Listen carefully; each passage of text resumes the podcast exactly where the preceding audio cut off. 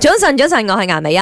早晨，早晨，我系林德榮。係啦，今日晚我要講嘅係來自問題中心嘅呢一位打工仔咁啊，有個移民兼煩惱啦。咁啊，最近公司啊請咗一個聲稱為喺某行業打滾咗好多年嘅經驗豐富部門經理誒翻嚟啦。咁但係咧，佢用嘅方式咧就唔係好適合佢而家呢間公司。點解？因為佢將舊公司嘅嘢咧帶過嚟嘅。咁甚至乎懷疑，即係佢同埋佢啲同事呢一紮年輕人嘅諗法同埋處事方式。嗯佢亦都無視他人的意見，堅持自己嘅做法，搞到真係問題一籮籮。但冇辦法喎，呢、個人係佢上司嚟喎。啱咁啊，上應該聽佢說話啦。咁但係依家就係話，誒、佢明白年輕人要敬老， 但係你啱啱加入呢間公司，即係呢間公司年資嚟講，你都叫新人啦、點會咁㗎？ 即係你明嘛？嗯而家、即係呢個年輕嘅人就話，我喺呢度做耐過你，即係會明白呢間公司嘅 culture 多過你。點解咧嚟到你就我行我素咁樣樣咧？公司嘅立場可能心諗，我就係因為要請佢翻嚟改一改公司嘅呢一個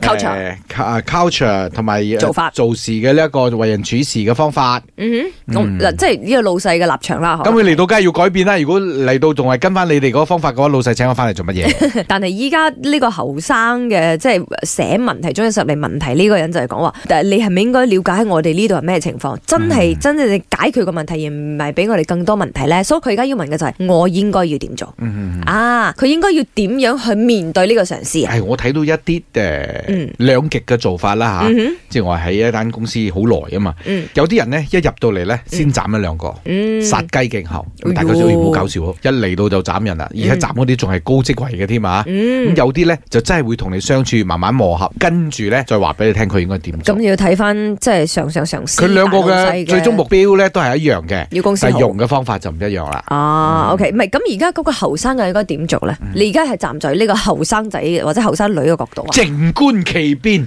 即係掂咁聽話先咁樣 樣啦。暫時現階段係有嘛？啲冇辦法噶咯如喎。果你講極端嘅話，一係去掂掂聽話梗嗯係嗯，OK。你咪離開咯。一係你就辭職，係咪咁啊？OK，咁啊，唔知大家誒、呃有冇面對咁樣嘅一個 situation？最好就乜都聽晒佢講，乜都跟晒佢做嘅。明知會出問題，都跟住佢做，因為佢嘅 order 啊嘛。做完咗之後出咗問題咧，集低落嚟，邊個環節出錯咗，到開會嘅時候啊就當面講啦。然之後老細就會知道問題出喺邊啦，睇佢老細要點做啦。抱住一個點解佢會咁樣諗呢？佢嘅諗法係我哋值得去學習嘅嘢啦，因為我公司都係一樣 in transformation 啲咁嘅嘢，所以我係覺得每一個領袖都有我哋值得去學習嘅地方。我覺得咧，老細請多個老頂入嚟，梗係有溝通過噶咯。嗰啲後生仔咧喺 comfort zone 太耐咗，唔願意改變咯，所以佢就覺得嗰個人嚟製造問題。其實嗰個人入嚟咧係幫你老細解決你哋嘅問題。